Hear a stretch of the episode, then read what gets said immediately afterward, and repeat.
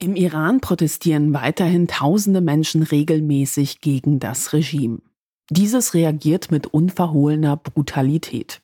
Demonstrierende werden zusammengeschlagen, in Gefängnissen wird gefoltert. Familien und Angehörige werden eingeschüchtert, teils sogar in Sippenhaft genommen. Regelmäßig finden außerdem Hinrichtungen statt. Doch trotz all dieser Gewalt lassen sich vor allem viele Frauen nicht einschüchtern und machen weiter. Darunter sind auch viele, die schon in den Jahren davor immer wieder aufgrund ihres politischen Engagements vom Regime drangsaliert und mit Strafaktionen überzogen worden sind. Viele haben mehrere Jahre in Haft verbringen müssen und unglaublich schlimme Dinge durchgemacht. Der Protest gegen das Regime ist so alt wie das Regime selbst. Und schon immer haben Frauen hierbei eine tragende Rolle gespielt. Gulini Atay leitet das ZDF-Studio in Kairo für Nordafrika und den Mittleren Osten. Ihr Buch Iran, die Freiheit ist weiblich, wurde von der Friedrich-Ebert-Stiftung mit dem Preis für das politische Buch des Jahres 2023 ausgezeichnet. Mit ihr spreche ich über die Situation im Iran. Willkommen beim Denkangebot Podcast. Mein Name ist Katharina Nukun und unser Thema heute lautet Protest im Iran und der Mut der Frauen.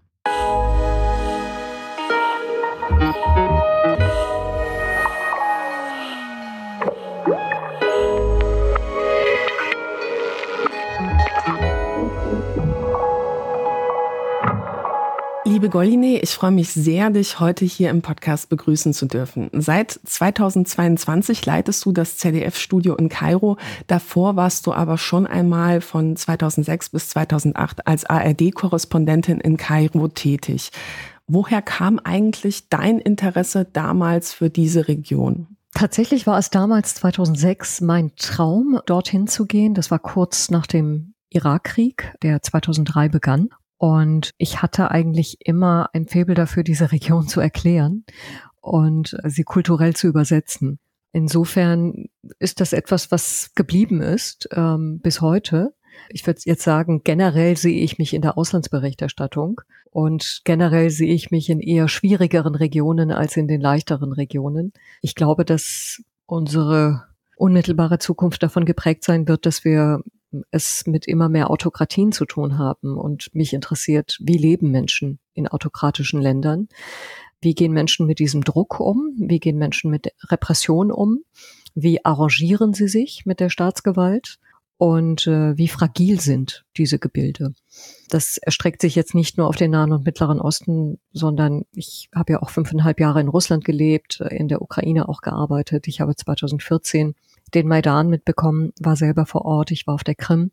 Und ich glaube, diese Fragen, wie Menschen in diesen autokratischen Systemen leben, die begleitet mich schon seit längerer Zeit, wahrscheinlich schon seit meiner Kindheit. Und in deinem Buch Die Freiheit ist weiblich, über das wir ja heute sprechen werden, schilderst du eingangs eine sehr persönliche Geschichte, nämlich wie es dazu kam, dass deine Eltern damals aus dem Iran ausgewandert sind. Wie war das? Wie kam es dazu? Ähm, meine Eltern haben zunächst äh, verfolgt, was passiert ist. Februar 1979 war die Revolution. Es gab Bedrohungen gegenüber meinen Eltern. Es gab eine Familie, die ähm, sehr divers war, in der fast alle politischen Richtungen vertreten waren, von links bis rechts. Meine Eltern waren grundsätzlich skeptisch, was die Revolution angeht und was die Gewalterfahrung in der Revolution angeht. Insofern haben sie sich damals als Minderheit gefühlt oder aber als Mitglied der schweigenden Mehrheit. Denn tatsächlich, auch wenn zahlenmäßig sehr viele Menschen damals auf der Straße gewesen sind, gab es eine Mehrheit, die geschwiegen hat. Nach zwei Jahren haben sie gemerkt, dass es für sie schwierig werden könnte. Zum einen hat mein Vater Probleme bekommen in seinem Job. Er bekam eine Vorladung zum Revolutionsgericht, um dort auszusagen. Zum anderen hat meine Mutter gemerkt, dass sich die Lebensumstände radikal verändern und sie hatte nicht vor, sich zu verschleiern. Sie wollte nicht mich als Fünfjährige verschleiert in die Schule schicken, denn im Iran müssen schon Erstklässlerinnen Schleier tragen. Zwar nicht den schwarzen Chador, aber eben einen Umhang, eine Art Cape und ein weites Kopftuch. Und äh, sie hat gemerkt, dass sich ihr Radius einfach immer mehr verkleinert. Also die, die Möglichkeiten, die sie damals als Frau hatte, Möglichkeiten, die sich gerade in den 1960ern und 1970ern ergeben hatten für sie. Diese Möglichkeiten wurden wenige Wochen eigentlich nach der Islamischen Revolution abgeschafft. Also was das Scheidungsrecht der Frau angeht, was die Existenz von Richterinnen angeht. Generell kann ich sagen, ist es eine Entwertung der Frau gewesen, die sich vollzogen hat. Und das hing unmittelbar mit dem Revolutionsprojekt des obersten Führers, des Revolutionsführers Ayatollah Khomeini zusammen, der aus Paris in den Iran zurückgekommen ist. Und im Buch beschreibe ich auch als erstes quasi das Schwert seiner Revolution gegen die Frauen gezückt hat. Und all die rechtlichen Fortschritte, die Frauen auch in den 20 Jahren vor der Revolution errungen hatten, zunichte gemacht hat. Das heißt, der Iran ist eines der wenigen Länder auf der Welt, in denen die Großmütter der jetzigen Generation, die auf der Straße gewesen ist, mehr Rechte hatten als die Enkelinnen. Hast du eigentlich noch eine eigene Erinnerung daran? Du warst da ja noch sehr jung. Ich vermute mal so fünf oder sechs Jahre alt. Ja, eigene Erinnerungen habe ich vor allen Dingen an die letzten Monate, daran, wie mh, hm, schwierig es war, den Haushalt aufzulösen, Dinge zu verkaufen, die einem lieb und teuer waren, zum Beispiel meine Spielzeuge. Ich durfte auch nicht meine Puppe mitnehmen. Also wir kamen mit, mit zwei, drei Koffern in Deutschland an. In einem absoluten Provisorium und nach wie vor über Jahre überzeugt davon, dass wir es doch irgendwann schaffen werden, zurückzukehren. Und diese Hoffnung hat sich erst in den 1990er Jahren aufgelöst. Ich kann mich daran erinnern, dass es viel Streit gab in der Familie, dass es ständig politische Auseinandersetzungen gab, dass die Propaganda eine große Rolle spielte, dass Menschen plötzlich ihre politischen Standpunkte geändert haben. Einige haben dann zwei, drei Jahre später schon gemerkt, okay, das war nicht das, was sie sich erhofft hatten und haben dann ihre Ansichten geändert. Aber ich kann mich daran erinnern, dass meine Großtante, mit der ich sehr viel Zeit als Kind verbracht habe, plötzlich anfing, das Kopftuch zu tragen. Ich kann mich daran erinnern, dass meine Großmutter anfing, das Kopftuch zu tragen und es seitdem auch nicht abgesetzt hat. Meine Großtante hat dann zwei, drei Jahre später es wieder ad acta gelegt, aber meine Großmutter ähm, trägt es bis heute. Der Streit, die Auseinandersetzungen, die Bedrohungen. Ich kann mich daran erinnern, dass meine Eltern auf mehreren Demonstrationen waren und an die Atmosphäre danach, als mein Vater Verwandten und Freunden erzählt hat, dass er auf der Straße gejagt wurde. Das sind die wenigen Wochen vor der Ankunft von Khomeini gewesen in Teheran, als die Anhänger der Bakhtiar-Regierung, damals hatte der Schah das Land schon verlassen und die Regierungsgeschäfte dem Premierminister, einem ehemaligen Oppositionellen, anvertraut, als die Anhängerinnen und Anhänger dieser Regierung auf die Straßen gingen und für die konstitutionelle Monarchie, aber vor allen Dingen für die säkulare Verfassung demonstrierten. Ironischerweise auch mit den Worten, dass man die politischen Errungenschaften der letzten Jahre wahren müsse. Und zu diesen Errungenschaften zählten die gleichen Rechte von Mann und Frau. Also auch das ist in diesen Forderungen der Demonstranten von damals gewesen. Aber das wurde alles hinweggefegt. Der Premierminister hat selber das Land verlassen, ist dann in Frankreich aufgeschlagen. Das war einer der Hoffnungsträger damals der Opposition für meine Eltern, bis er dann auch im Exil zusammen mit einem seiner engsten Gefährten in einem Attentat ums Leben kam. Und wie war das damals für deine Eltern, alles hinter sich zu lassen? Und gab es da die Perspektive, wir kommen zurück? Oder war das wirklich, wir packen unsere Koffer, wir lösen unseren Haushalt auf und wir kommen hier wahrscheinlich nie wieder hin? Also die Perspektive existierte durchaus im Sinne von Hoffnung, dass es doch zu einer Einkehr kommt, zu einer Besinnung sozusagen. Aber ich glaube, meine Eltern haben sich damals auch etwas vorgemacht, denn was tatsächlich mit der Revolution, mit der islamischen Revolution passiert ist, ist, dass ein Land wirklich grundlegend entkernt wurde in seinem Aufbau. Also alles, was es an Strukturen gegeben hat in diesem Land, in der Wirtschaft, in der Gesellschaft, wurde von den islamischen Revolutionären zerschlagen. Und das wirklich sehr, sehr gründlich. Bis hin zur Tatsache, dass der Revolutionsführer der Armee misstraut hat und eine eigene Armee, also eine, eine eigene Milizenschaft aufgestellt hat, die Revolutionsgarden, die es bis heute gibt, mit vollständigem Namen die Garden der Islamischen Revolution, also diejenigen, die die Revolution beschützen. Es hat mehrere Hinrichtungswellen gegeben. Das fing an 1979 und setzte sich fort ganz vehement 1981 über 3500 Hinrichtungen.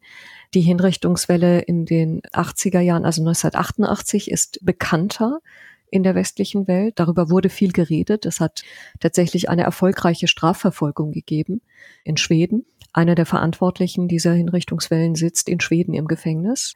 Es hat wirklich einen, einen grundlegenden Umbau der Gesellschaft gegeben. Und der Krieg gegen den Irak, der kam damals wie gerufen. Es hat sich zwar um einen Krieg gehandelt, der von Saddam Hussein angefangen wurde, im September 1980, das war wenige Tage nachdem wir das Land verlassen haben. Aber er wurde auch von Revolutionsführer Khomeini aktiv provoziert. Denn Khomeini hat sich an die irakischen Schiiten gewandt mit der Forderung, gegen Saddam Hussein aufzubegehren. Und ähm, Saddam Hussein hat sich diese Provokation nicht gefallen lassen. Das ist mit ausschlaggebend für den Krieg damals gewesen. Es hätte Möglichkeiten gegeben, zum Beispiel 1982 relativ schnell ein Ende zu finden. Diese Möglichkeit hat das damalige iranische Regime nicht angenommen. Und ich beobachte immer wieder erstaunt, wenn ich mir heute die iranischen Jugendlichen in den sozialen Medien anschaue, im Iran, im Land, wie sie darüber diskutieren, wenn es wieder Jahrestage gibt zum Krieg, ähm, wer für den Krieg verantwortlich war und wie man das Blutvergießen hätte vermeiden können. Jetzt bin ich ein bisschen abgekommen vom Thema, aber ähm, was ich damit sagen will, ist, es hat ein, wirklich ein, einen grundlegenden Umbau des Irans gegeben, der so gründlich gewesen ist, dass meine Eltern eigentlich schon sehr früh damals hätten einsehen können, okay, es gibt kein Zurück mehr. Es, es wird wahrscheinlich in diesem Land keinen Platz für uns geben. Aber ich glaube, sie haben ihre Hoffnungen daran geknüpft, dass es doch jemanden gibt, der wieder zurückkehren kann und die Macht an sich reißen kann. Es hat die Attentatswelle in den westlichen Ländern gegeben, in den 1980er, 1990ern. Die betraf iranische Aktivisten in Berlin, in Bonn, in Wien, in Paris. Und äh, ich glaube, Stück für Stück mit jedem Attentat haben meine Eltern auch die Hoffnung verloren, dass es irgendwann in naher Zukunft möglich sein wird, nochmal in den Iran zu fahren und an das dortige Leben anzuknüpfen. Wann warst du das letzte Mal da? Ich war 2009 das letzte Mal da. Ich habe ähm, eigentlich regelmäßig damals als Studentin auch das Land besucht, auch als Schülerin. Ich habe einen sehr engen Draht mit meinen Großeltern gehabt und seitdem ist es mir nicht mehr möglich. Ich habe damals über die grüne Bewegung berichtet für die ARD und bin natürlich damals aufgefallen, die iranische Botschaft hat äh, damals sehr emsig geschaut, wer wie über was berichtet und in diesem Zuge fiel auch eben mein Name. Meine Familie hat mir davon abgeraten, zurückzufahren und so kam es, dass ich seitdem das Land nicht mehr besucht habe, bei Hochzeiten nicht mehr dabei gewesen bin, bei Trauerfeiern nicht mehr dabei sein durfte und ähm, ja, zunehmend emotional mich auch verloren fühlte seitdem. Du hast eben von der grünen Bewegung gesprochen. Man muss ja sagen, es gab in den letzten Jahrzehnten immer wieder auch größere Protestbewegungen, die auch das ganze Land immer wieder erfasst haben. Und viele sagen aber, das, was jetzt seit dem letzten Jahr im Iran an Protesten auf der Straße los ist, seit der Ermordung von Massa Amini, das ist anders. Der Protest geht quer durch die Gesellschaft. Würdest du das bestätigen anhand der Informationen deiner Kontakte? Ja, dieser Protest hat tatsächlich eine neue Qualität. Er hat etwas Grundlegendes angestoßen. Wir haben 2009 die große Protestwelle gehabt der Grünen Bewegung und danach etliche Säuberungen an den Universitäten. Und äh, sehr viele Aktivistinnen und Aktivisten äh, sind damals ins Exil gegangen, wo sie heute noch leben und manche von ihnen arbeiten bis heute als Journalisten, als Aktivisten im Exil. Es hat dann aber lange Zeit keine großen Versammlungen mehr gegeben, keine großen Proteste. Das hat sich verändert 2017, 2018. Und seitdem ist die Protestdynamik größer geworden, sie ist regelmäßiger geworden. Wir haben in immer geringeren Abständen Proteste. Wir hatten zuletzt massive Proteste im November 2019, wo fast zwei Wochen lang das Internet fast in Gänze abgeschaltet wurde. Also wir auch wirklich abgeschirmt wurden von dem, was dort sich ereignet hat. Im Herbst 2022, was da passiert ist und was was daran so denkwürdig ist, ist, dass Wertevorstellungen zunehmend in Frage gesetzt werden, dass viele gesellschaftliche Schichten bei diesem Protest mitmachen, dass der Protest sich über ein ganzes Land über sehr, sehr viele Regionen erstreckt hat. Was ich bemerkenswert finde, ist, dass eine Region, die in all diesen Jahren der Islamischen Republik kein einziges Mal auf die Straße gegangen ist, im äußersten Südosten des Landes, in der Provinz Sistan Baluchistan, seit dem Herbst 2022 regelmäßig auf die Straße geht und wirklich ähm, die, die Flamme der Revolution, kann man sagen, wirklich äh, hochhält. Jeden Freitag gehen Menschen auf die Straßen und bringen sehr, sehr viele Opfer dafür. Eine sehr konservative Provinz, eine sehr, sehr arme Provinz, die ärmste überhaupt des Landes. Und ähm, das ist nur einer der bemerkenswerten Unterschiede. Was sich verändert, ist, dass im Zuge der Protestbewegung die Frauen massenhaft angefangen haben, das Kopftuch beiseite zu legen. Und kann man sagen, das ist wirklich im ganzen Land so oder gibt es Zentren wie beispielsweise Teheran, andere große Städte, wo es auch noch mal anders ist? Also ich kenne jetzt nicht die Zustände in ähm, kleinen Ortschaften, aber ich höre immer wieder von meinen Kontakten, dass es sich über das ganze Land erstreckt. Nicht in Sistan Baluchistan, dafür sind die Menschen dort zu konservativ, aber trotzdem tun sie dort das, was sie in ihrem Rahmen sozusagen tun können. Aber ich sehe immer wieder Bilder, ich höre immer wieder von Berichten, dass es in sehr vielen Städten des Landes, aber auch in kleineren Ortschaften, in kleinen Städten eben zu diesem Protestakt kommt. Der Iran hat sich in den vergangenen zwei Jahrzehnten sehr urbanisiert. Es hat eine Angleichung auch der Wertevorstellungen und der Lebensverhältnisse gegeben insgesamt in den letzten zwei Jahrzehnten. Von daher verwundert es mich nicht. Was mich aber verwundert ist, dass es so viele Frauen gibt, die tatsächlich bereit sind, massive Risiken einzugehen und die auf der Straße das Kopftuch beiseite legen. In der Art und Weise, in dieser Quantität habe ich das eigentlich noch nie beobachtet. Was ich auch bemerkenswert finde, ist, dass wir eigentlich einen Prozess haben, einen fortwährenden Prozess des Infragestellens patriarchaler Weltbilder. Was bemerkenswert ist, ist die Solidarisierung, die mit den mit den Frauen stattfindet auf den Straßen. Was das Regime gemacht hat und was es seit jeher sehr, sehr gut kann, ist Teile und Herrsche. Das heißt, ähm, dass man jetzt dazu übergegangen ist, die Männer zu bestrafen, wenn sie unverschleierte Frauen in ihre Geschäfte lassen oder auf ein Messegelände lassen oder in die Universität lassen oder ins Taxi lassen oder in den Bus lassen. Also es ist, es wird vom Regime ein ausgeklügeltes System gerade entworfen, wie auch die Männer bestraft werden können. Und es gibt unzählige Momente der täglichen Solidarisierung der Männer mit den Frauen. Was bedeuten kann, dass zum Beispiel ein Taxifahrer seine Lizenz verliert und sein Fahrzeug beschlagnahmt werden kann. Was bedeuten kann, dass zum Beispiel kürzlich in Raswin bei Teheran, da wurde ein ganzes Messegelände, eine ganze internationale Messe auf Eis gelegt wegen der Präsenz unverschleierter Frauen. Was bedeuten kann, dass nach der dritten oder vierten Verwarnung der Besitzer eines Restaurants sein Restaurant verlieren kann. Aber trotzdem gibt es immer wieder Szenen, zum Beispiel in Cafés, wo Menschen den Besitzer des Cafés darauf hinweisen, da fotografiert gerade einer das Café und die Frauen dort und äh, wir müssen dafür sorgen, dass wir diesen Menschen aus dem Café entfernen. Es gibt immer wieder trotzdem Ladenbesitzer, die sagen, nein, kommen Sie unverschleiert rein. Für mich ist das kein Problem. Es gibt Busfahrer, die sagen, es ist kein Problem, wenn sie unverschleiert sich in den Bus setzen.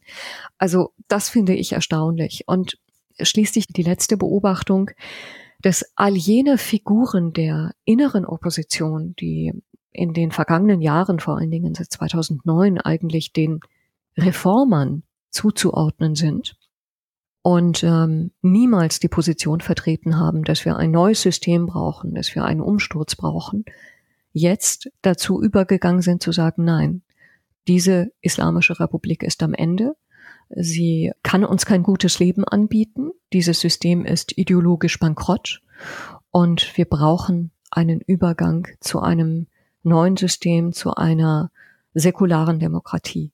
Und das finde ich erstaunlich, denn das hatte ich all diese Jahre eigentlich nicht gehört. Dass es tatsächlich, und so wird mir in allen Gesprächen geschildert, eine Mehrheit zu geben scheint, die dieses System zumindest innerlich überwunden hat. In deinem Buch schilderst du die Geschichten von ganz unterschiedlichen Frauen aus dem Iran, die jede auf ihre Art und Weise mit der Geschichte des Landes, aber auch mit den Protestbewegungen verbunden sind. Und eine dieser Frauen ist Asam Jangravi, die 2018 mit ihrer Tochter aus dem Iran in die Türkei floh. Was war da die Vorgeschichte und in welcher Art und Weise hat das Regime im Fall von Assam auf ähm, ja, politischen Protest reagiert? Ähm, die Vorgeschichte, also Asam ist eigentlich nicht besonders stellvertretend für die Gesellschaftsschicht, aus der die porträtierten Frauen kommen. Die sind überwiegend, würde ich sagen, aus der unteren Mittelschicht. Asam ist jemand aus einem wohlhabenden Elternhaus. Ihr Vater ist vermögender Immobilienunternehmer. Die ganze Familie ist eng verdrahtet im Regime auch mit Reformerkreisen. Ähm, mit ihrem Bruder, der politisch aktiv ist, hatte Asam keine Kontakte mehr seit Jahren. Aber der Bruder ist es gewesen, der sie auch in den Jahren vor der Flucht hineingebracht hat eigentlich in die Reformerszene und der in ihr versucht hat, die Hoffnung zu wecken, dass es tatsächlich Möglichkeiten gibt, das System von innen zu reformieren. Also was bedeutet Reformerszene? Das heißt, sie hat sich in einer Partei auch engagiert. Sie hat sich tatsächlich im Camp von damaligen Präsidenten Hassan Rouhani engagiert. Sie war im Büro für Frauenangelegenheiten aktiv. Sie hatte Kontakt zur damaligen Vizepräsidentin unter Rouhani, äh, Masume Ebsekar. Und sie hat aktiv an einem Gesetz mitgearbeitet, über das 18 Jahre lang diskutiert wurde, ein Gesetz, das Gewalt gegen Frauen in Familien verhindern sollte. Dem Ganzen geht aber auch noch eine Vorgeschichte voraus, denn Asam hat eigentlich erst später ihre politische Karriere eingeschlagen. Davor war sie verheiratet oder vielmehr wurde sie verheiratet mit einem sehr konservativen Mann. Eine Ehe, die sie, wie sie sagt, für ihre Eltern, vor allen Dingen für ihre Mutter eingegangen ist. Ein idealer Kandidat, der den Eltern gefallen hat. Die Ehe war sehr, sehr unglücklich. Sie hat Gewalt in der Ehe erfahren und sie hat versucht, eine Scheidung herbeizuführen. Und das ist extrem schwierig gewesen, selbst für Asam, die aus einem wohlhabenden Elternhaus kommt. Je wohlhabender man ist, umso mehr gesetzliche Möglichkeiten hat man im Iran. Aber wie ist das Scheidungsrecht? Wie sieht das konkret aus? Wie sieht das beispielsweise auch mit Sorgerecht für Kinder aus, für Frauen, die sich scheiden lassen wollen? Genau das Problem hatte Asam, denn Asam hätte das Sorgerecht für ihre damals achtjährige Tochter Viana abgeben müssen. Und das wollte sie unter allen Umständen verhindern. Zuerst hat sie diese sehr, sehr schmerzhafte Scheidung erlebt, die mehrere Jahre gedauert hat, die damit einherging, dass sie auch eine Zeit lang in ihrer eigenen Familie isoliert war, weil es gibt zwar sehr viele Scheidungen im Iran, und die Scheidungsrate steigt unaufhörlich, aber geschiedene Frauen sind immer noch, kann man sagen, ein Tabu in der Gesellschaft. Es beginnt sich langsam zu verändern, aber sehr, sehr langsam. Zum Zweiten hat sie durch ihre politische Tätigkeit erfahren, dass das System nicht reformfähig ist. Ich muss schon sagen, 18 Jahre so ein Gesetzentwurf, da ja. wundert es nicht, dass man irgendwann auch jegliche Hoffnung fahren lässt. Genau. Genau, die Ironie der Geschichte ist, dass dieses Gesetz vor einigen Wochen tatsächlich verabschiedet wurde, mit den Schwächen, die damals Asam auch beschäftigten. Das Gesetz wurde zwischen verschiedenen Rechtsorganen immer wieder hin und her geschoben, zwischen dem Parlament und zwischen dem geistlichen Gremium, das diese Gesetzesvorhaben auf ihre Vereinbarkeit mit dem islamischen Recht, mit der Scharia überprüft. Aber es wurde jetzt als Errungenschaft dargestellt und präsentiert, als ob es jetzt in diesem fehlerhaften Zustand irgendwelche Gemüter beruhigen könnte. Und Asam hat in ihrer Arbeit festgestellt, wie angreifbar junge Frauen sind, gerade wenn sie aus einfacheren Schichten kommen.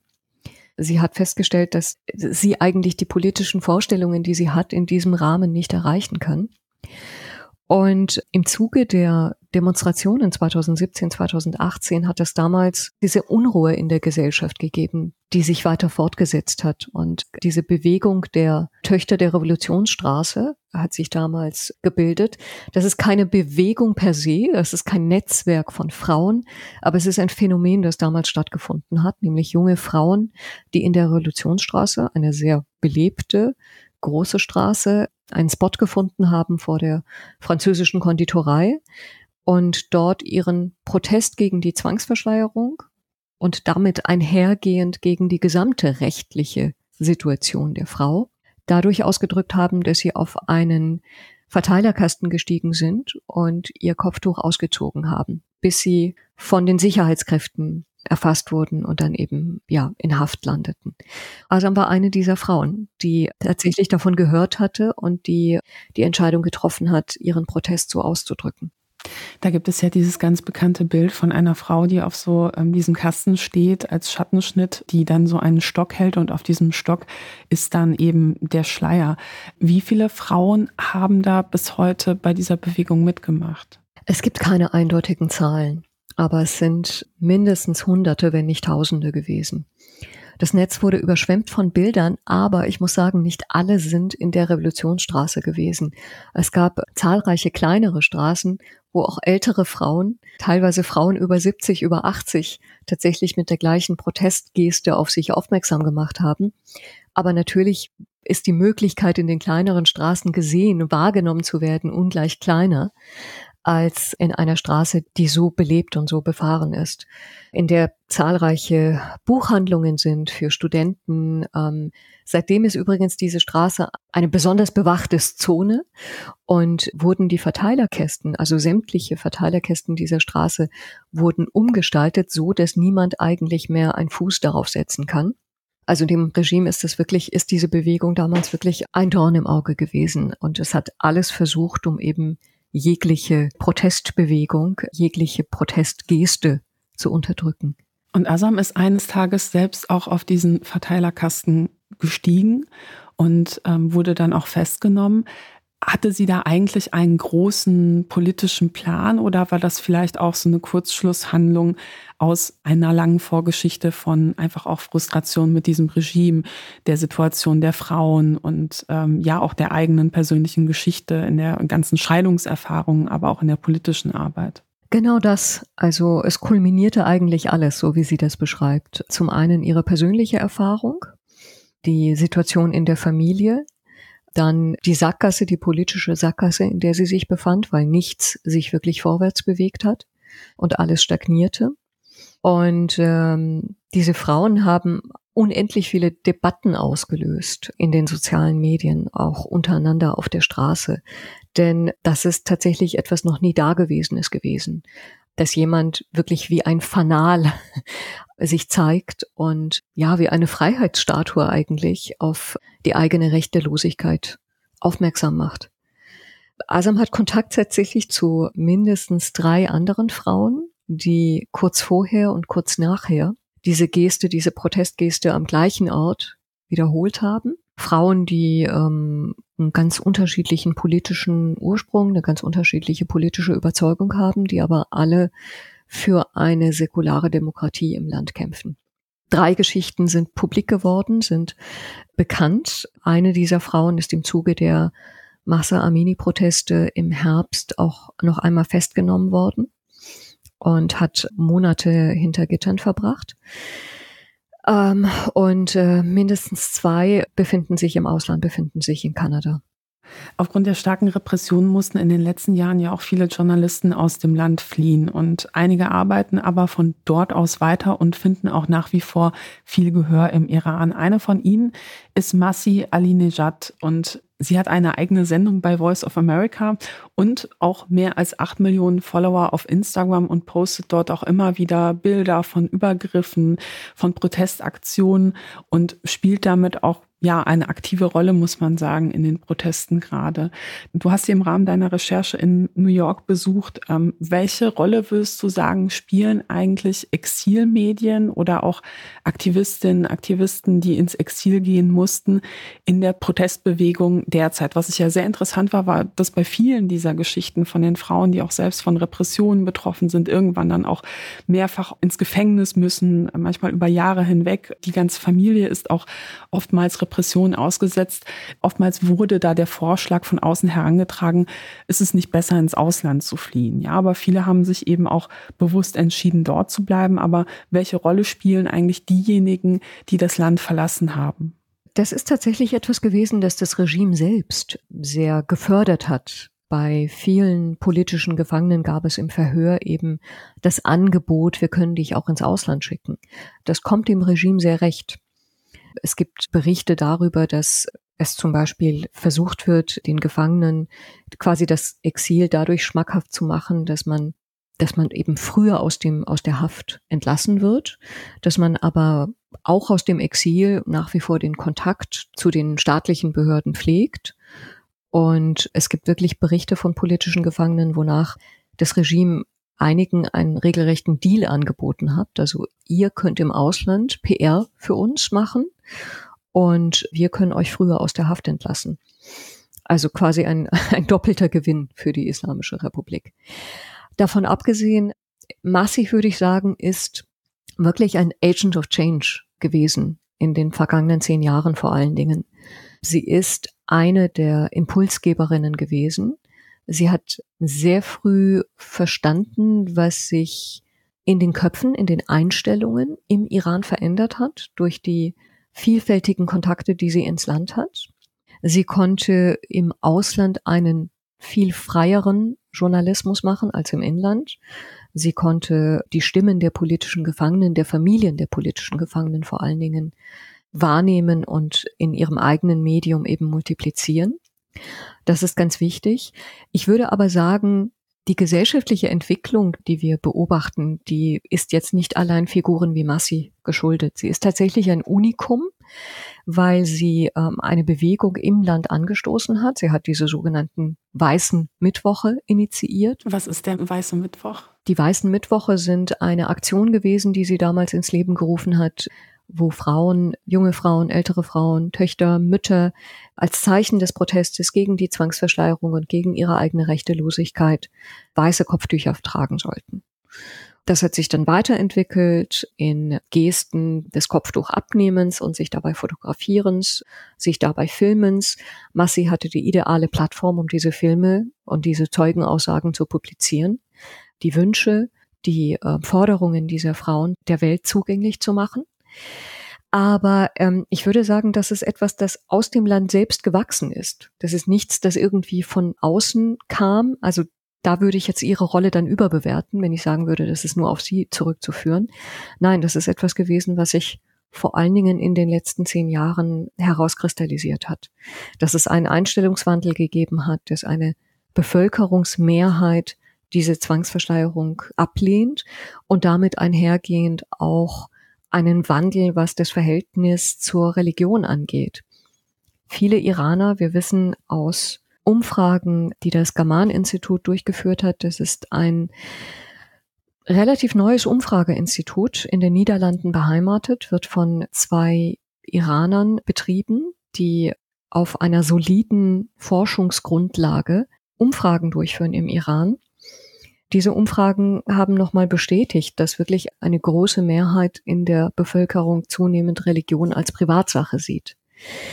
Das geht bis dahin, dass es selbst bei den Geistlichen einen Einstellungswechsel gibt, also einen zunehmenden Quietismus, also sprich, ich möchte nicht, dass Staat und Religion, Politik und Religion verbunden werden, sondern als getrennte Sphären anzusehen sind.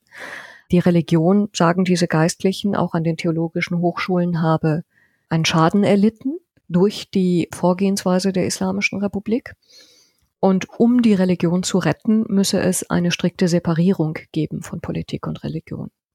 Es ist also nichts, was nur die normale Bevölkerung in Anführungszeichen betrifft, sondern es gibt auch immer mehr Geistliche, die dieser Überzeugung sind.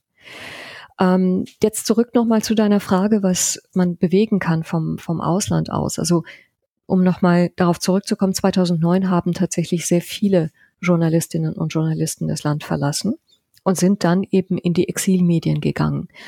Ob es nun BBC ist, BBC Farsi, ob es die Voice of America ist oder Radio Liberty, das aus Prag sendet, die Deutsche Welle oder ähm, neuere Sender wie zum Beispiel Iran International, bei dem man nach wie vor nicht weiß, wer eigentlich die Finanzierungsquelle dieses Senders ist. Aber diese Medien haben zunehmend stärker Gehör gefunden im Land. Das Staatsfernsehen im Iran wird eigentlich kaum gesehen. Es ist wirklich eine propagandistische Niederlage des Regimes, dass es mit, seinen, mit seinem Messaging durch das Staatsfernsehen überhaupt nicht irgendwie die Bevölkerung erreichen kann. Und die Exilmedien sind wirklich so die tonangebenden Medien gefunden. Und diese Medien haben in den vergangenen Jahren einen besonderen Zugang auch zu den Familien der politischen Gefangenen gehabt. Das heißt, diese Familien haben solche Foren genutzt, Foren, die Masih Alinejad mit der Voice of America ihnen geboten hat, aber zum Beispiel auch Iran International oder die BBC, um auf ihre Lebensumstände aufmerksam zu machen, auf die Haftbedingungen aufmerksam zu machen, auf die Sippenhaft, die diese Aktivisten auch immer wieder erfahren haben. Und äh, dadurch ist natürlich wirklich ein Common Ground entstanden im Land. Und äh, das hat sich nicht nur durch die sozialen Medien, sondern eben auch durch diese Fernsehsender vor allen Dingen etabliert, über Satellit. Auch wiederum eine propagandistische Niederlage, dass die Satellitenschüsseln einfach irgendwann nicht mehr, äh, nicht mehr abgeschafft werden konnten.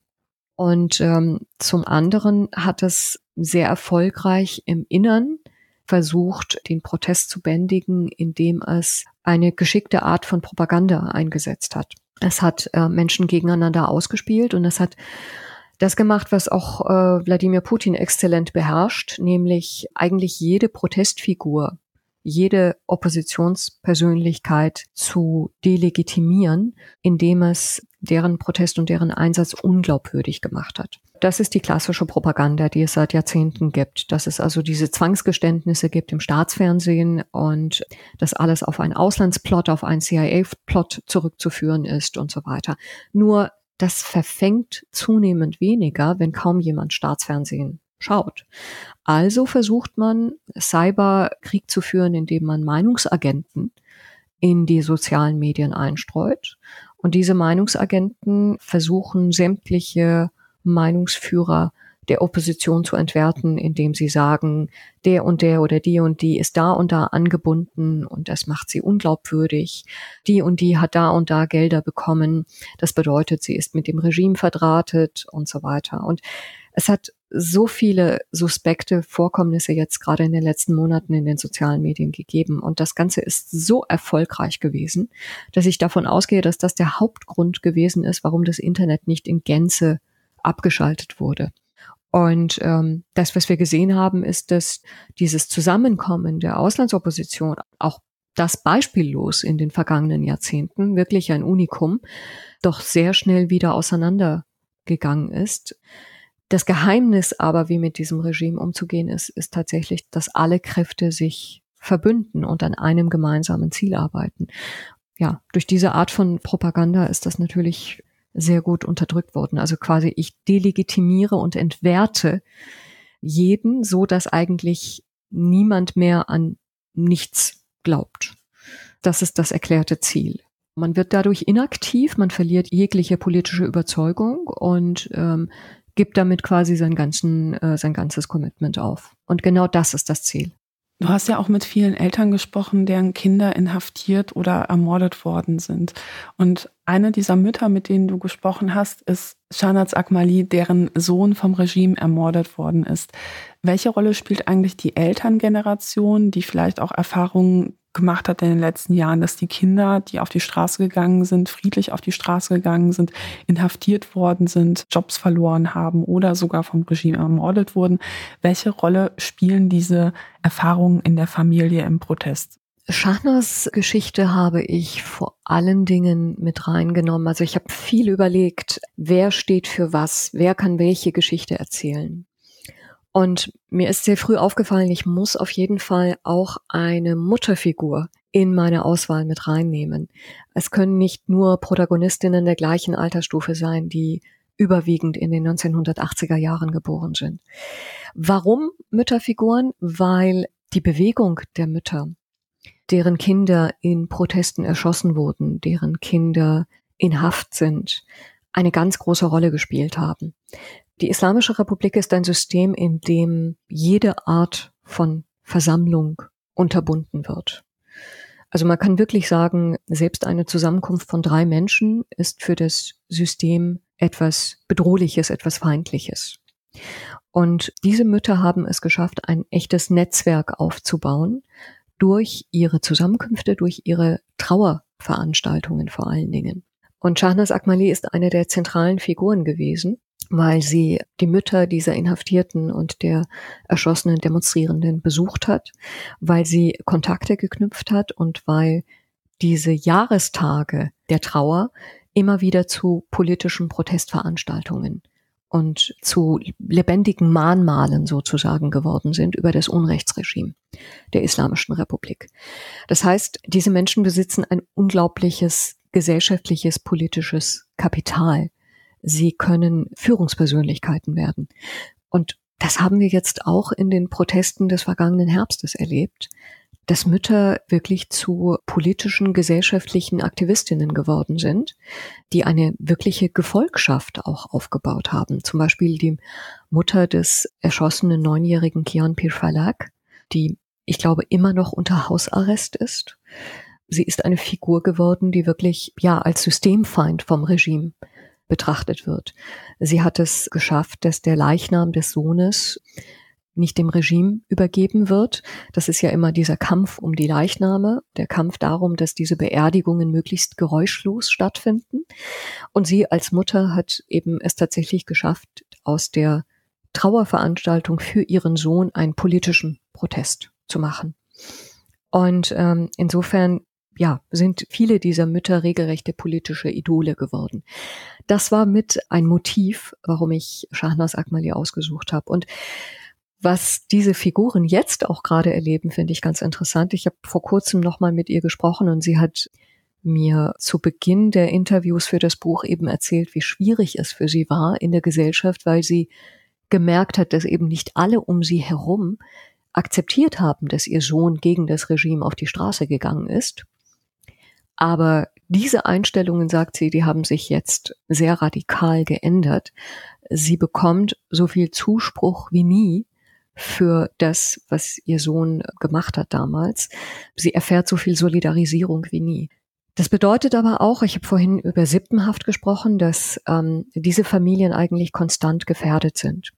Bei der Familie des erschossenen Neunjährigen bedeutet das, dass es Überlegungen gibt, sie aus der Stadt aus dem im Südwesten Irans zu verbannen, weil sie dort immer wieder für Unruhe sorgen würde, sagt das Regime.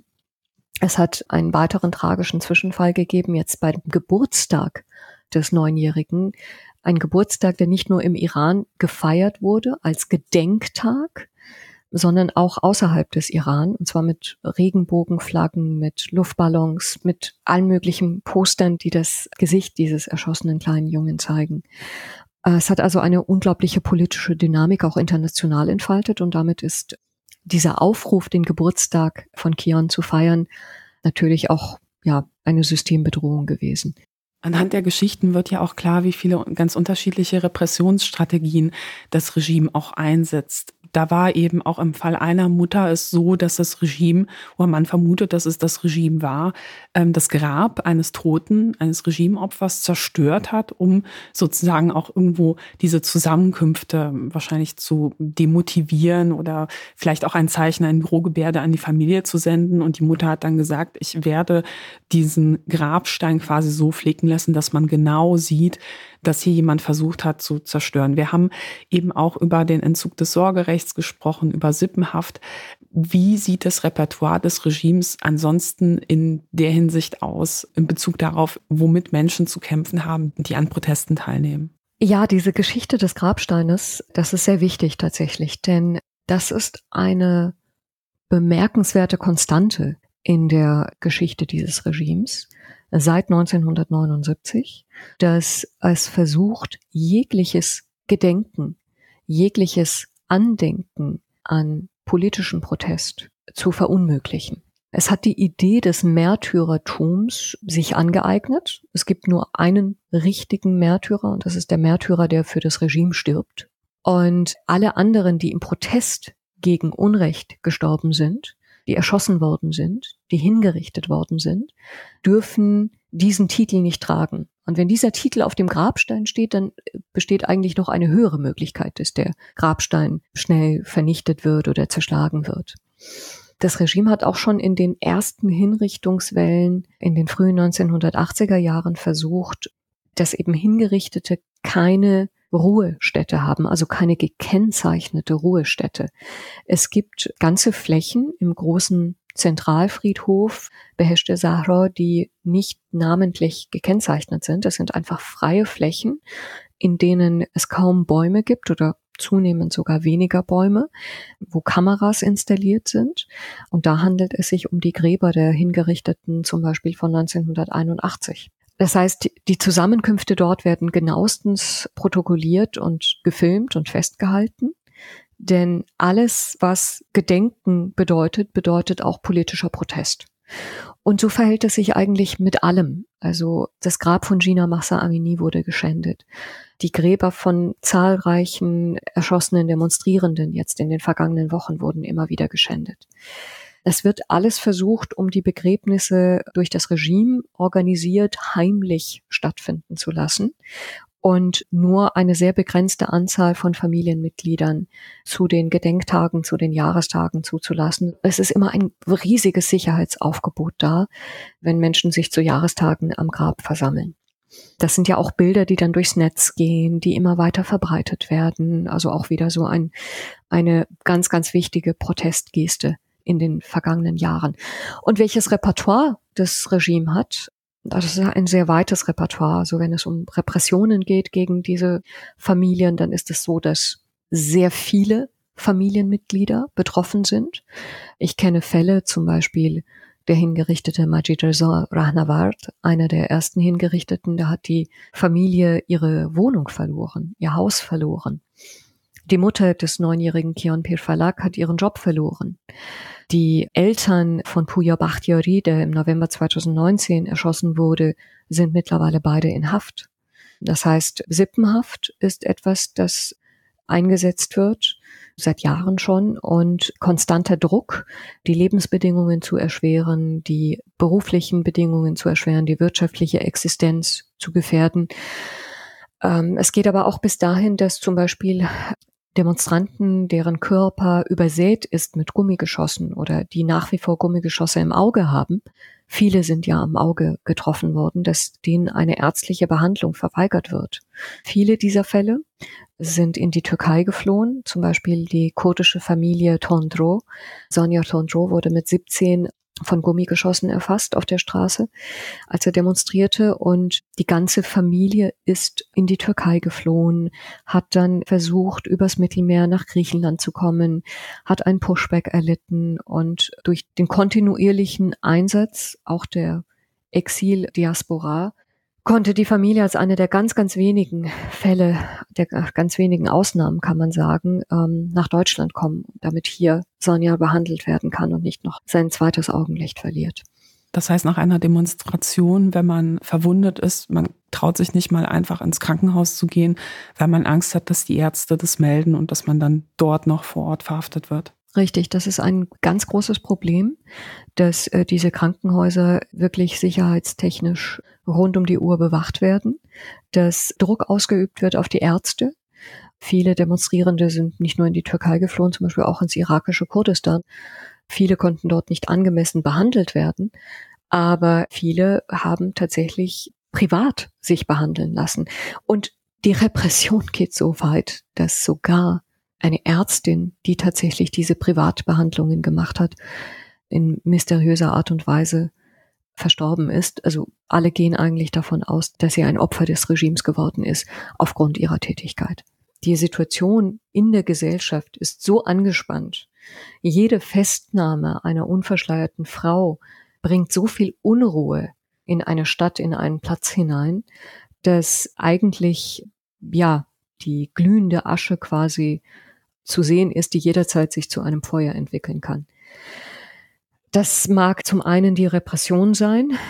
Ein zündender Funke kann aber auch die wirtschaftliche Situation sein, die sich in den vergangenen ein, zwei Jahren massiv verschlechtert hat. Eine große Menge an Iranern, Iranerinnen lebt mittlerweile unterhalb der Armutsgrenze. Die Lebensverhältnisse sind wirklich zunehmend erschreckend. Zunehmend weniger Iranerinnen, Iraner können sich überhaupt noch Grundbedürfnisse leisten, geschweige denn einmal im Monat irgendwie ähm, Obst essen oder ähm, ja ihre grundlegenden Bedürfnisse erfüllen.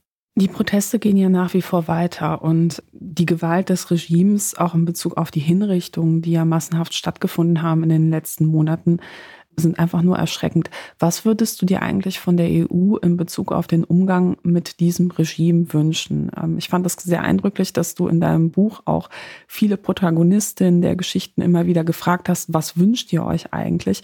Und man hat dort eben oft gesagt, naja, härtere Sanktionen, das ist schon etwas, das das Regime treffen würde. Würdest du das auch so sehen oder wie ist da die allgemeine Meinung auch in der Bevölkerung? Also zunächst einmal völlig richtig, dass die Widerstandsgesten und der Protest weitergehen, auch wenn es keine großen Versammlungen gibt, aber dass zunehmend mehr Frauen unverschleiert auf die Straßen gehen, das geht weiter. Die Proteste in Sistan Baluchistan gehen weiter.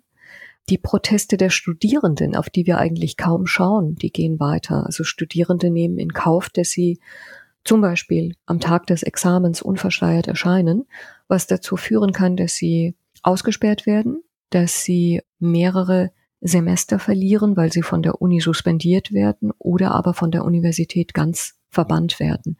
Also das Recht auf Bildung wird ihnen genommen und da sind sehr, sehr viele Frauen dabei.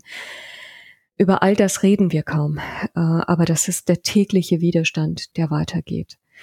Und was jetzt in den vergangenen Monaten passiert ist, ist eigentlich hätte man gedacht, dass es ein größeres Bewusstsein gibt dafür, dass diese Zivilgesellschaft, dass diese Protestierenden unterstützt werden müssen, dass es Instrumente geben muss, die sich ganz gezielt an sie richten.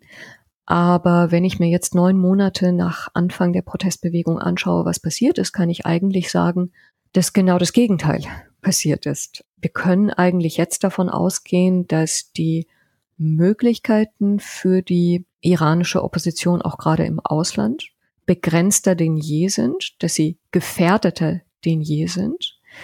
Also wir sehen eigentlich, dass zum Beispiel die EU, was ihre Iran-Politik angeht, keine grundlegenden Änderungen vorgenommen hat. In keinem einzigen der EU-Policy Goals, die es in Richtung Iran gibt, tauchen die iranischen Frauen auf. Es gibt ähm, nach wie vor keine Programme, die sich mit der weiblichen Zivilgesellschaft beschäftigen. Es gibt keine Programme, wie man diese Aktivistinnen vor Ort unterstützen kann, sei es durch Fortbildungen, durch Ferntrainings, sei es durch finanzielle Unterstützung. Das ist nicht ganz einfach, das ist eine diffizile Sache, aber trotzdem hätte man darüber nachdenken können.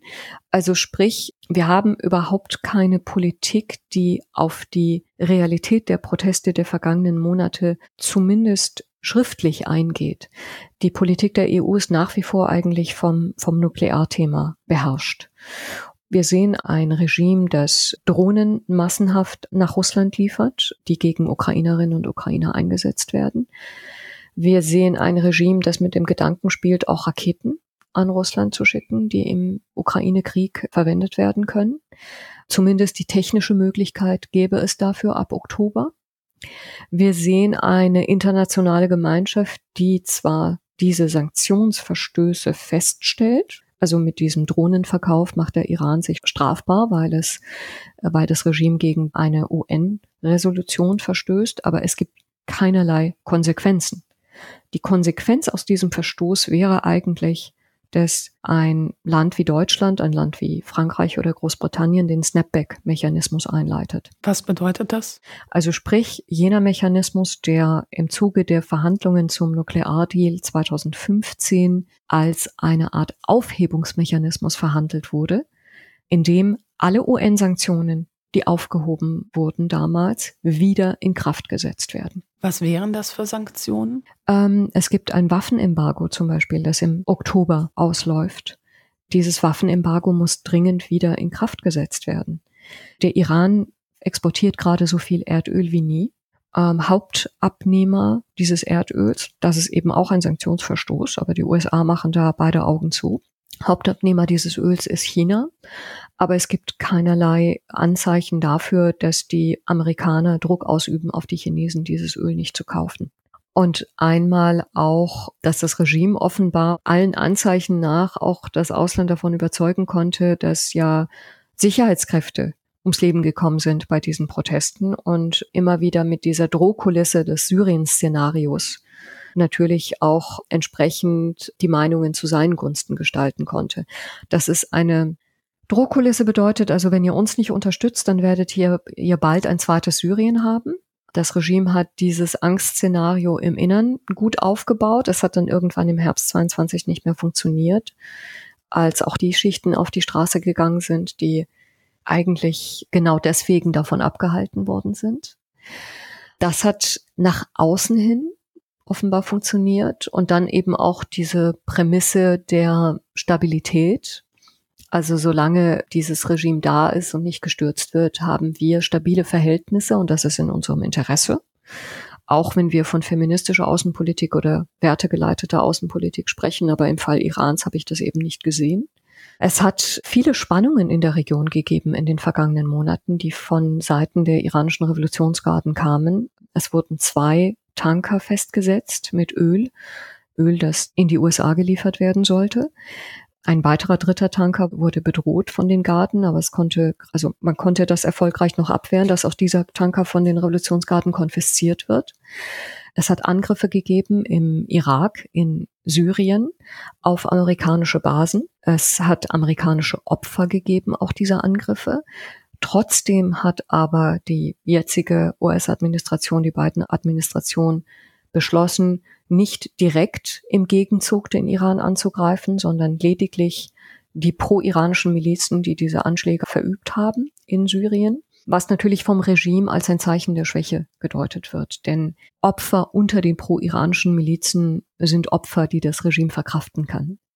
Anschlagspläne sind bekannt geworden in Europa gegen die Exilopposition, gegen jüdische Einrichtungen. Es laufen Ermittlungen auch in Deutschland der Bundesanwaltschaft. Ähm, und es gibt keine unmittelbaren Konsequenzen. Es hat EU-Staatsbürger in den vergangenen Monaten gegeben, die hingerichtet worden sind. Einer hatte die britische Staatsbürgerschaft, der andere die schwedische Staatsbürgerschaft. Es gibt nach wie vor den Fall Jamshid Maht, der auch die deutsche Staatsbürgerschaft besitzt und als Hinrichtungskandidat gilt. Aber es hat keine nennenswerten Konsequenzen gegeben. Im Gegenteil, in den vergangenen Monaten haben wir eigentlich eine bemerkenswerte Verhandlungsdynamik gesehen, eine neue Verhandlungsdynamik zwischen westlichen Ländern und dem Iran. Es hat Treffen gegeben in Oslo zwischen den beiden Delegationen. Es hat Treffen gegeben in Doha, in Abu Dhabi. Und das Ganze läuft darauf hinaus, dass man als westliche Staatengemeinschaft diese nukleare Erpressung, die der Iran weiter betreibt, die Anreicherung auf 90 Prozent, dass man quasi sich darauf einlässt, auf diese nukleare Erpressung und äh, also quasi am Nasenring geführt wird vom Regime und versuchen muss, dem Einhalt zu gebieten, indem zum Beispiel jetzt die USA überlegen, festgefrorene iranische Staatsvermögen freizugeben, im Gegenzug dafür, dass es keine Urananreicherung über 60 Prozent gibt. Diese Verhandlungen, die laufen, äh, die USA versuchen partout dem Ganzen nicht den Anstrich eines Deals zu geben. Es gibt immer wieder Dementi, dass es keine Verhandlungen gibt, dass ein neuer Deal nicht geplant ist. Aber Fakt ist nun einmal, dass tatsächlich so etwas wie ein Deal geplant ist, der mit der Freisetzung von großen Vermögen von mindestens 20 Milliarden US-Dollar ist die Rede einhergehen soll.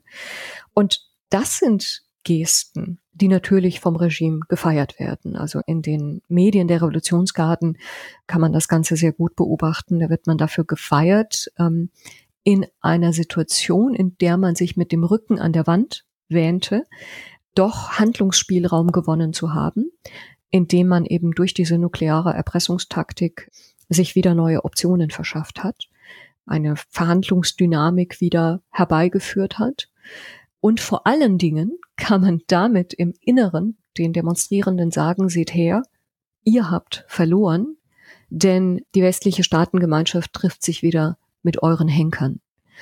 Und das ist genau das, was passiert. Also alle Signale, die ich, die ich aus dem Land bekomme, lauten, wir fühlen uns nach wie vor alleingelassen, als ob nichts passiert wäre. Als ob es nicht äh, Hunderte von Erschossenen gegeben hätte, als ob es keine Hinrichtungen gegeben hätte und diese Welle der Repression nicht stattgefunden hätte.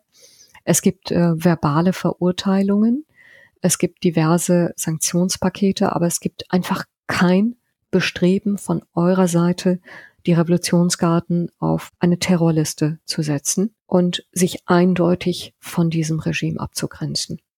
Viele, viele fühlen sich äh, mehr denn je alleine.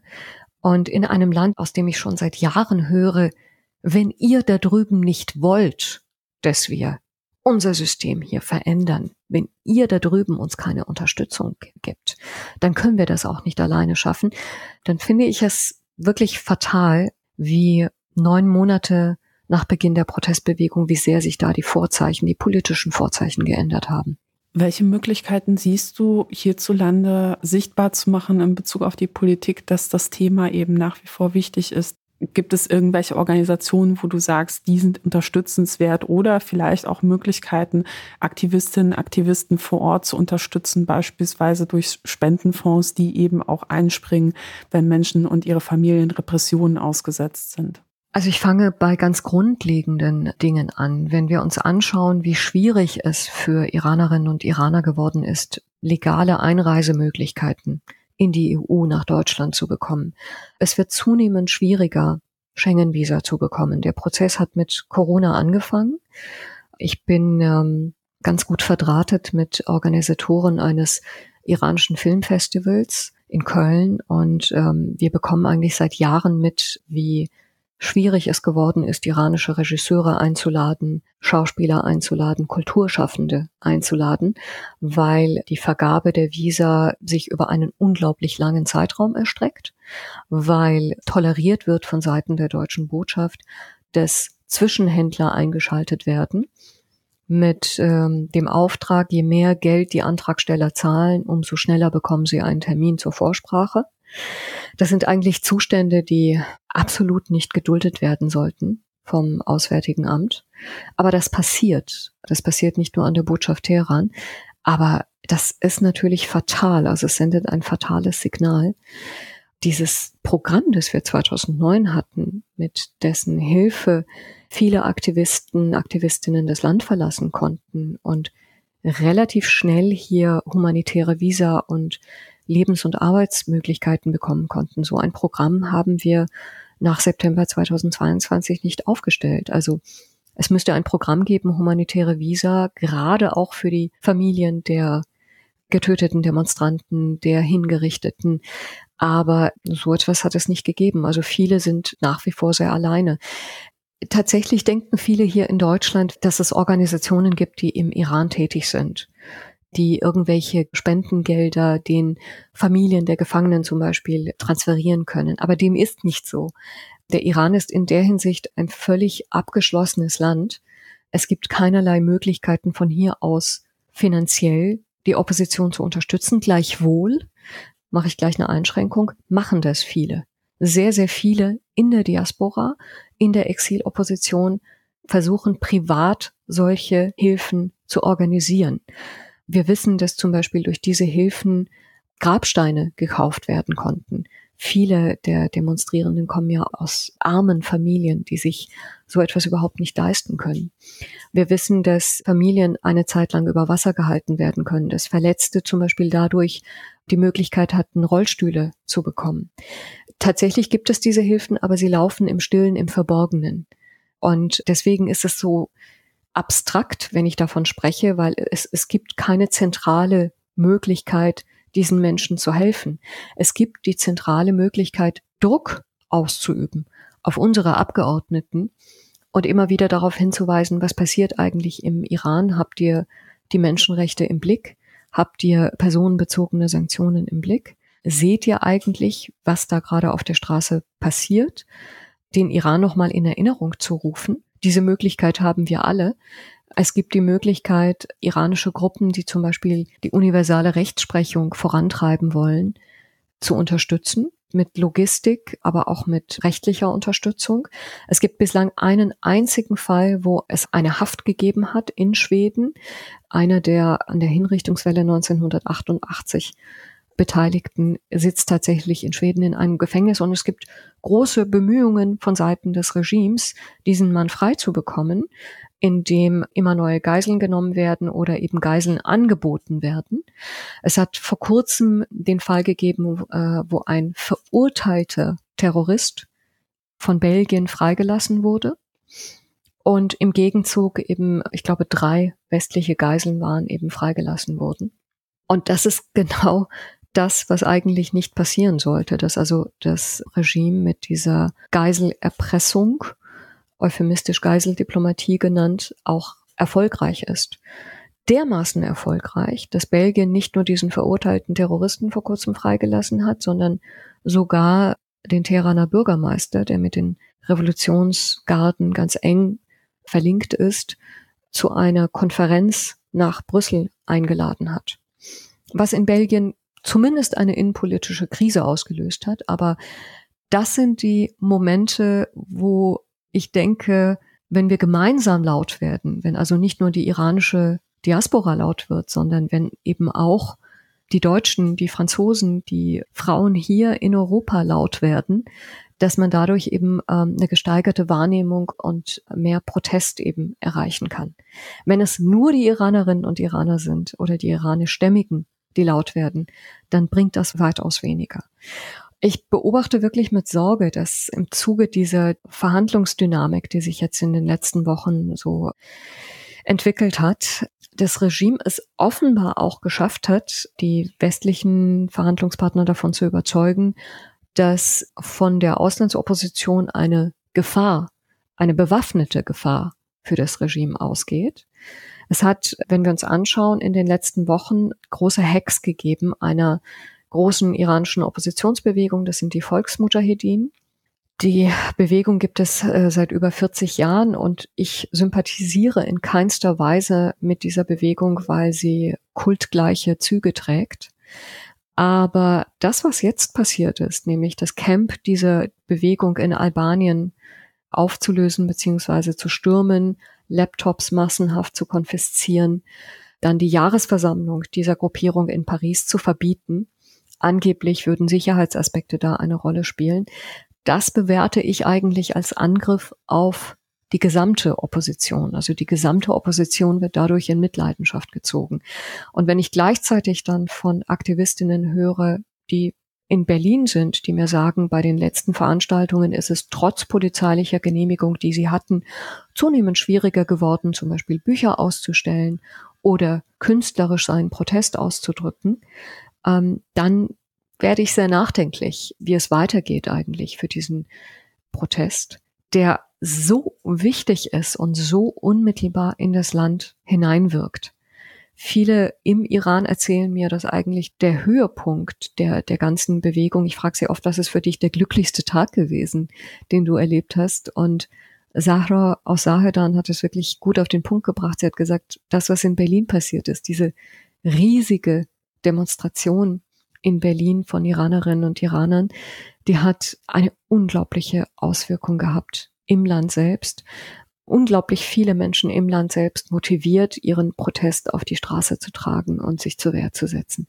Und wenn das zunehmend unmöglich gemacht wird, dann ja, sehe ich eigentlich ähm, diese Bewegung gefährdet im Land. Liebe Coline, ich danke dir sehr, dass du dir heute die Zeit genommen hast, mit mir zu sprechen. Danke dir. Herzlichen Dank für die Einladung. Wenn euch das Gespräch gefallen hat, freue ich mich auch sehr, wenn ihr den Podcast abonniert und weiterempfehlt. Und in den Show Notes findet ihr außerdem ganz viele weiterführende Links zum Thema und auch natürlich einen Link zum Buch Iran, die Zukunft ist weiblich von Goline Atay. Ich habe es, wie gesagt, gelesen und ich kann es wirklich sehr empfehlen.